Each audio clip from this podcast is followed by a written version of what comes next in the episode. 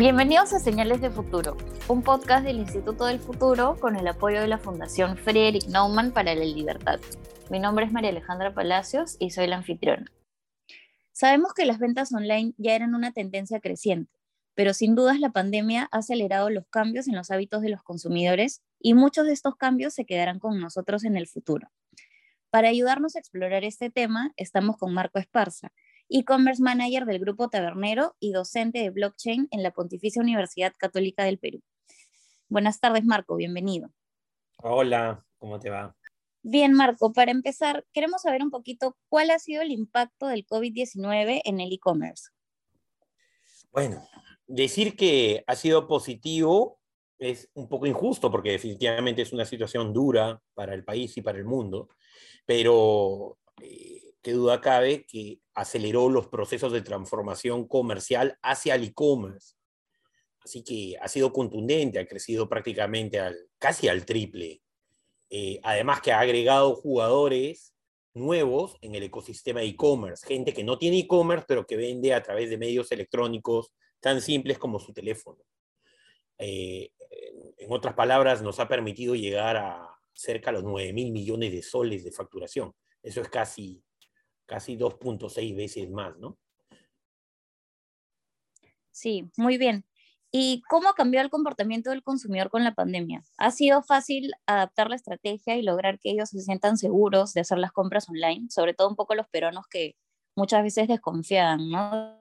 De realizar las compras a través de este canal. No, es que ahí el instinto de supervivencia, si lo quisiéramos llamar así, ha hecho su trabajo. Eh, actualmente tienes personas de todas las edades eh, y de todos los niveles formativos comprando algo por Internet. Estamos hablando de que, según algunos datos, alrededor del 70% de peruanos ha comprado por Internet y ha comprado desde su celular.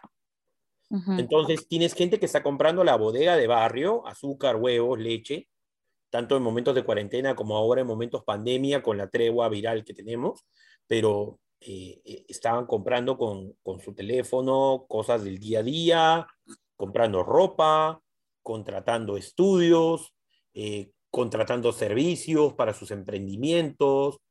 El, el, peruano siempre ha sido muy adaptativo, sin embargo era muy desconfiado para el e-commerce, pero el e-commerce que más está triunfando en Perú es el que te entrega las cosas y te cobra en ese momento, lo que se llama entrega inmediata que es el, es el modelo que viene manejando eh, los pollos a la brasa y los deliveries de chaufa hace más de 10 años. No, se, no se utilizaba una plataforma de e-commerce, se utilizaba un modelo de llamada telefónica, pero era una llamada telefónica repetitiva porque básicamente te hacían escoger entre un combo de papa, pollo, gaseosa o papa, pollo, gaseosa y helado o, en vez de gaseosa chicha, pero el combo era el mismo. ¿A dónde quiero llegar? Que llegaba el motorizado a tu casa, tocaba el timbre y antes recibía efectivo, ahora llega con un POS. Ese concepto eh, te, daba a entender que el peruano, eh, porque era altamente exitoso eh, ese modelo, el peruano si iba a ir hacia el e-commerce tenía que ser un e-commerce que te pago cuando tengo mis productos en la mano. Y eso es lo que está triunfando ahora. Y ese modelo lo tienen prácticamente todos prácticamente todos, eh, porque tenemos mucho miedo con pagar con nuestras tarjetas de crédito en Internet y otras variables más. En cambio, pagando presencialmente contra entrega, eh, hay muchísima confianza. Y esto también lo han entendido los dueños, los ejecutores de las billeteras electrónicas. Entonces ahora el pago contra entrega ya no es solo con efectivo, sino es con transferencia bancaria o con pago por billetera digital. Así de poderoso es esto. Muy bien, Marco. Y háblanos un poquito sobre la omnicanalidad y cómo esto está ayudando a los e-commerce a crecer, sobre todo en ventas. Sí.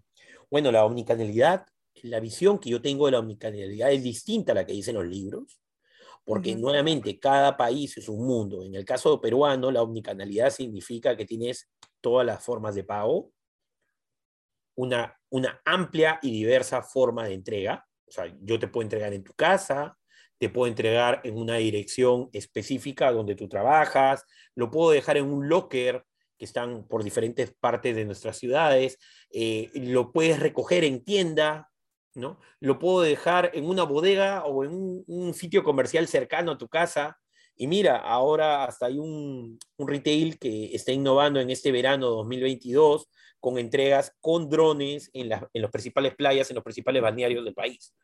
O sea, el dron va a llevarte el pedido y te lo va a acercar bastante, ¿no? No es que va a aterrizar en tu techo, pero te lo va a dejar a 150 metros y tú tienes que eh, hacer un seguimiento. Está en pleno proceso de nacimiento y perfeccionamiento, pero lo que vamos es que ya estamos corriendo en lo que es la omnicanalidad de pago y omnicanalidad de entrega.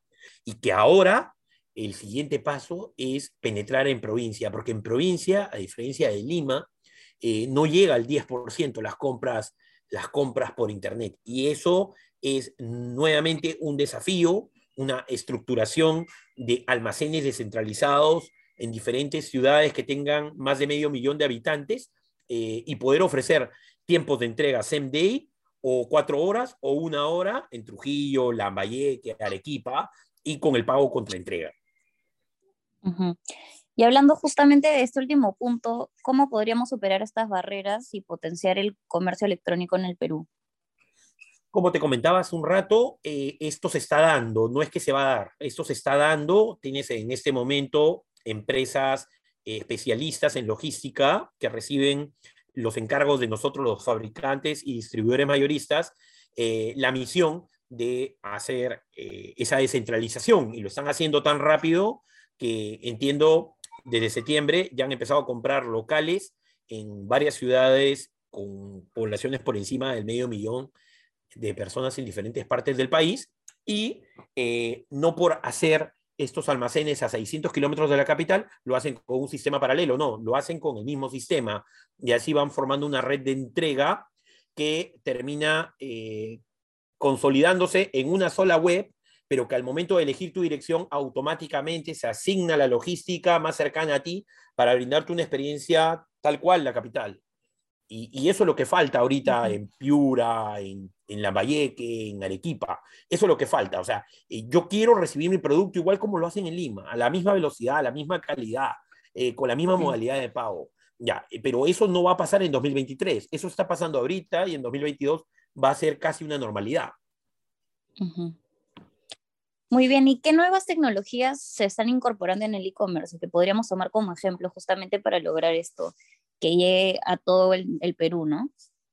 Claro, se está utilizando, a ver, eh, digamos que el e-commerce siempre ha pensado que la tecnología debe traerme clientes y les debe dar un soporte. Perfecto. Eso lo logras con las campañas publicitarias y lo logras con los chatbots. Los chatbots se han ido perfeccionando. Perfecto, pero hay algo más.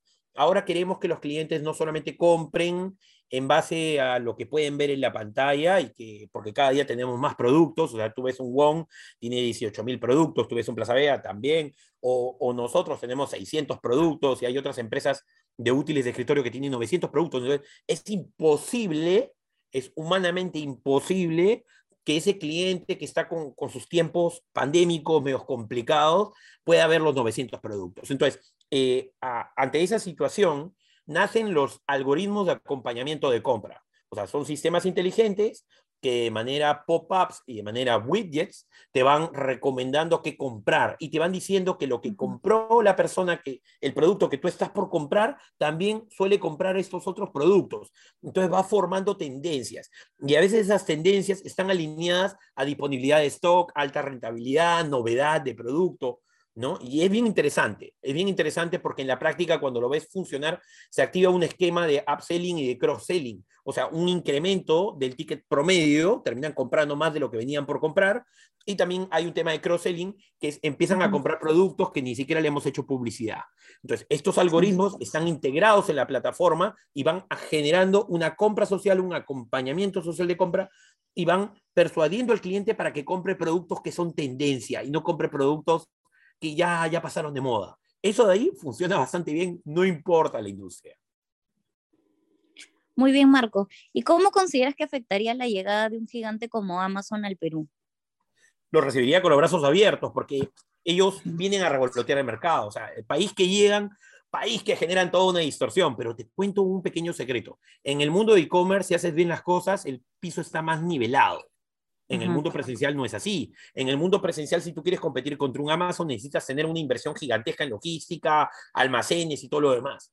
en el mundo digital, tú puedes aparentar tener eh, un tamaño tan robusto como Amazon y tantas tecnologías como Amazon. Perfecto. Ahora, Amazon, verlo como un enemigo, no, verlo como un, un, potencial socio, porque ellos tienen también esta interacción con, con proveedores que uno se termina favoreciendo el otro, o sea, uno se cuelga del tamaño del otro, el grande del chico, el chico del grande. Entonces, eso te permite llegar a mucha más gente. Ellos tienen su propia tarjeta de crédito, tienen sus propios sistemas de, de categorías de clientes, su propia Big Data. Y, y, otra cosa muy importante es que también tienen eh, inmensa experiencia global y acceso a millones de SKUs. Vengan o no vengan, yo sí creo que en el 2022 el e-commerce debe estar alrededor de 11 o 12 mil millones de soles. También veo que hay muchos jugadores eh, que antes eran servicios motorizados, que ahora están entrando al, al servicio supermercadista descentralizado. Veo que los tiempos de entrega se han reducido a, casi 15 y algunos prometen 10 minutos de entrega. Veo que se están haciendo compras de camionetas refrigeradas con la intención de que lleven algunos stocks de producto y si alguien hace un pedido en la misma ruta lo despacha, o sea, es un almacén con ruedas. Veo todo ese tipo de cosas y las estoy viendo en Surco, las estoy viendo en Miraflores, las estoy viendo en San Miguel, las estoy viendo ahora también inversiones en comas. Entonces, eh, está muy vigoroso, muy dinámico y la apuesta que se viene es fuerte. Yo le diría a los grandes más bien que, que se, eh, se, adapten rápido porque acá pueden perder, pueden perder fuertemente. Ah, y también estoy viendo consultoras europeas que están viniendo a hacer eh, proyectos de bonos de carbono donde las empresas de delivery e e-commerce pueden adquirir camionetas eléctricas con estos bonos de carbono a un costo muy bajo. Entonces ahí ya empieza, empezamos a entrar a esa etapa de optimización de la energía, eh, reducción de la huella de carbono, manejo de residuos. Eso es una evolución muy rápida. O sea, eso yo, yo lo hubiera esperado acá al 2025, pero se está dando ahorita. Yo he visto las reuniones, he podido ser testigo de un par de, de estas reuniones y digo, caramba, estamos hablando de cosas que en Barcelona recién se están implementando y que en China eh, se han implementado en junio.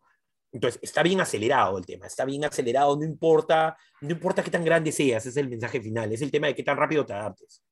Sí. Muy bien, Marco. Y ya para finalizar, ¿cuáles son los retos y tendencias que vienen para el e-commerce en el futuro?